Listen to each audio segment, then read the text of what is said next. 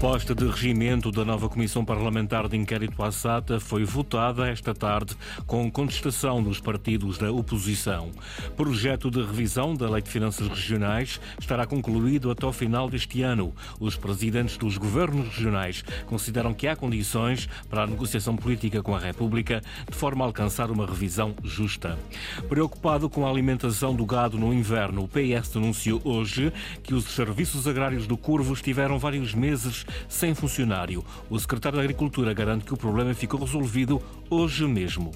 Amanhã conta com céu nublado com abertas em todas as ilhas, temperaturas máximas 23 graus em Angra do Heroísmo, 24 em Ponta da Algada e também na Horta, 25 em Santa Cruz das Flores. Avançamos para as notícias da região, edição das 18, com o jornalista Sais Furtado.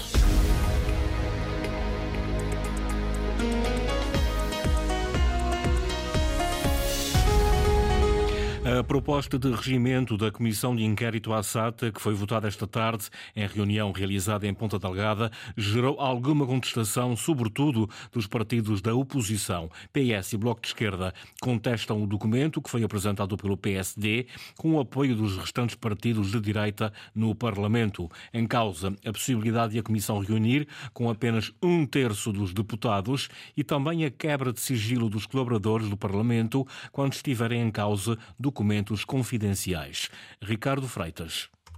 A Comissão de Inquérito à SATA é presidida por Berto Messias, deputado socialista, mas foi a bancada do PSD quem apresentou uma proposta de regimento da Comissão, que inclui matérias com as quais o PS discorda. Está em causa uma questão institucional que eu julgo que, tendo em conta aquilo que é a, a, a importância que tem uma Comissão Parlamentar de Inquérito, a importância que tem este tipo de comissão eventual, eu julgo do ponto de vista do nosso Parlamento, a introdução desta norma, que não tem precedentes na história de comissões de inquérito no Parlamento dos Açores e julgo que no, na Assembleia da República, julgo que além de condicionar os trabalhos da mesa, tem esta perversão. Em causa está uma norma do regimento que permite que a Comissão possa reunir com apenas um terço dos deputados. O PS alega que, desta forma, os partidos de direita na Comissão poderão reunir-se sem a presença da oposição.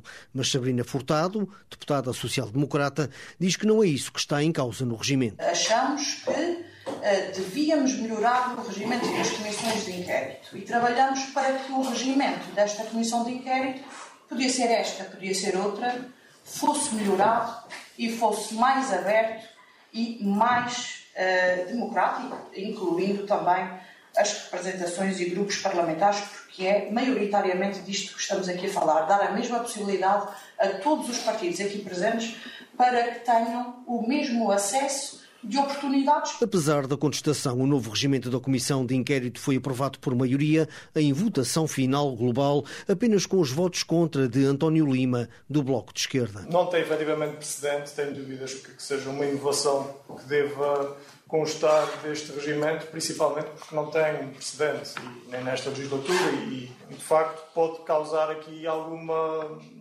dúvidas do porquê que surge nesta precisa comissão de inquérito e não na anterior ou noutra qualquer. O dever de sigilo foi outra matéria que foi discutida no âmbito do regimento da comissão, que também gerou alguma celeuma. Em causa está a quebra de sigilo dos colaboradores do Parlamento quando estiverem em causa documentos considerados confidenciais. E eu recordo que a Comissão de Inquérito à SATA foi proposta pelos partidos de direita, tendo em conta o agravamento das contas da SATA na sequência de um relatório do Tribunal de Contas. Projeto de revisão da Lei de Finanças Regionais estará concluído até o final deste ano. O compromisso foi assumido hoje pelo jurista Eduardo Paz Ferreira, a quem os governos dos Açores e da Madeira encomendaram a elaboração do texto da revisão e o seu posterior acompanhamento na fase negocial com a República.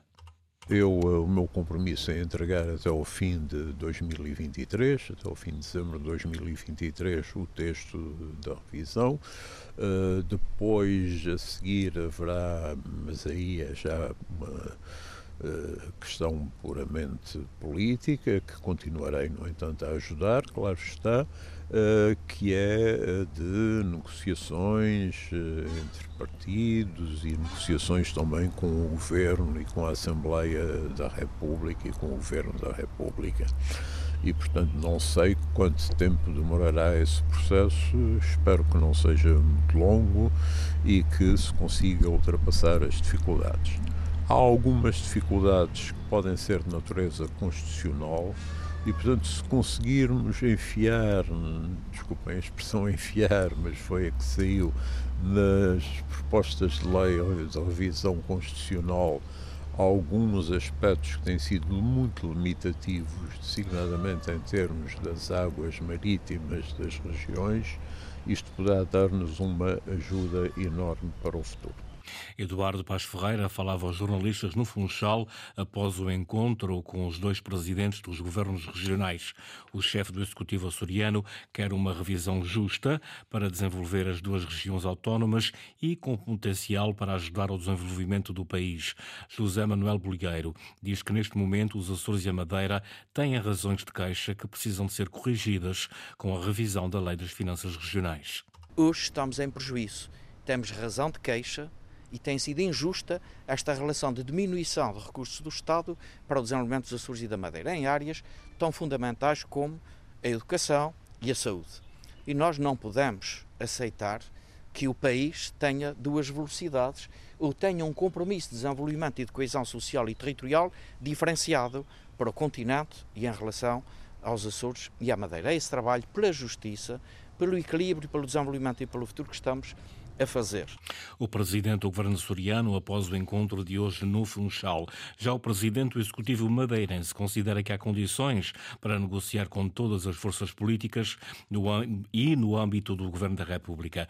Miguel Albuquerque que quer uma nova lei que reponha a justiça para com as regiões autónomas. Entendemos que temos condições para uh, negociar com as, todas as forças políticas e, em particular, no quadro do Governo da República, com uma proposta séria, uma proposta consistente, que faça com que seja reposta a justiça para com as regiões e para com o país, porque o que nós não podemos continuar a assistir é uma disfuncionalidade intrínseca por parte das responsabilidades da República relativamente às regiões autónomas. Miguel Albuquerque, presidente do Governo Regional da Madeira, após o encontro com o seu homólogo açoriano e o jurista Eduardo Paz Ferreira para dar início à preparação do texto de revisão da Lei das Finanças Regionais. A Junta de Freguesia de São Pedro, em Ponta Delgada, quer respostas sobre a suspensão da obra do hotel na Calheta Pedro de Teife.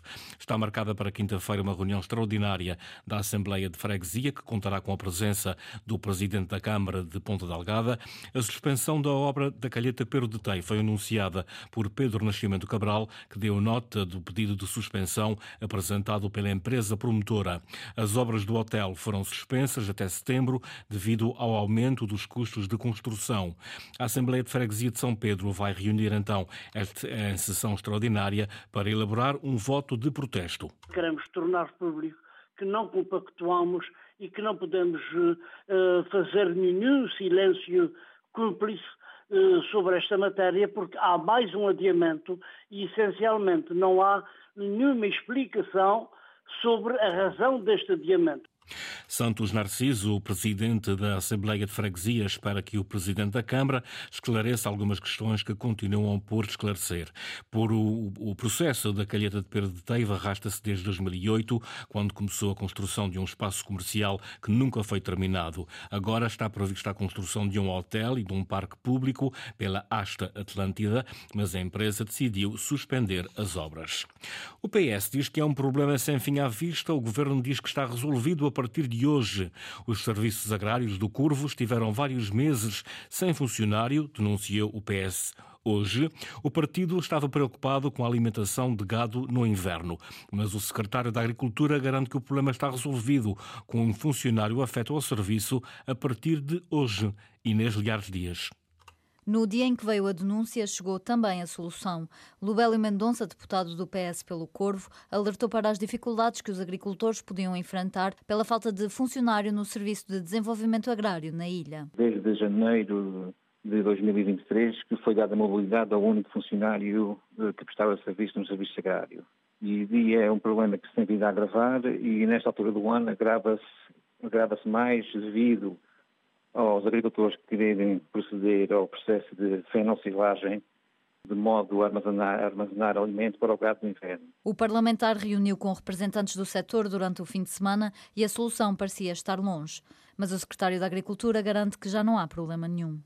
Foi uh, partilhado um funcionário uh, que vai uh, iniciar funções ainda hoje e vai ser um operacional para as solicitações do, dos agricultores, então, nesta altura do ano. E, portanto, a situação está resolvida, não, não, não percebo qual é que é, de facto, o problema. António Ventura vai mais longe e lembra que a ilha tem agora mais autonomia com a criação deste serviço no Corvo. O Corvo, com este governo dos Açores, tem uma autonomia que antes não tinham. Antes nós tínhamos oito serviços de desenvolvimento agrário, o Corvo fazia parte do Serviço de Desenvolvimento Agrário das Flores, e agora há um Serviço de Desenvolvimento Agrário do Corvo. Maior proximidade, melhor acompanhamento, um melhor atendimento dos agricultores e, portanto, uma melhor capacidade de decidir eh, localmente. Foi assim encontrada uma solução temporária com a afetação de um funcionário de outro departamento para o Serviço de Desenvolvimento Agrário do Corvo, até que seja aberto um concurso para o preenchimento permanente desta vaga. No Santa Clara, esta segunda-feira, ficou a saber-se que a atual SAD avançou mesmo com um processo na Justiça contra o anterior presidente do clube, Rui Cordeiro, e ainda contra o antigo vogal da SAD encarnada, Walter Câmara. A ação, no valor de mais de 1 milhão e 400 mil euros, deu entrada no passado dia 12 12 de julho no Tribunal Judicial da Comarca dos Açores e tem como principal objetivo indemnizar a SAD do Santa Clara por alegados prejuízos causados pela prática de atos e tomadas de decisões, comportamentos e atuações de gestão ilícita e danosa. Em resposta a estas acusações, Rui Cordeiro, em declarações ao jornal Açoriano Oriental, considerou a ação como um ato de vingança do atual Conselho de Administração. Um caso que, com certeza, ainda vai dar que falar nos próximos meses. Jornal das 18 com o jornalista Sais Furtado. Notícias em permanência em cores.rtp.pt e também no Facebook da Antena 1 Açores.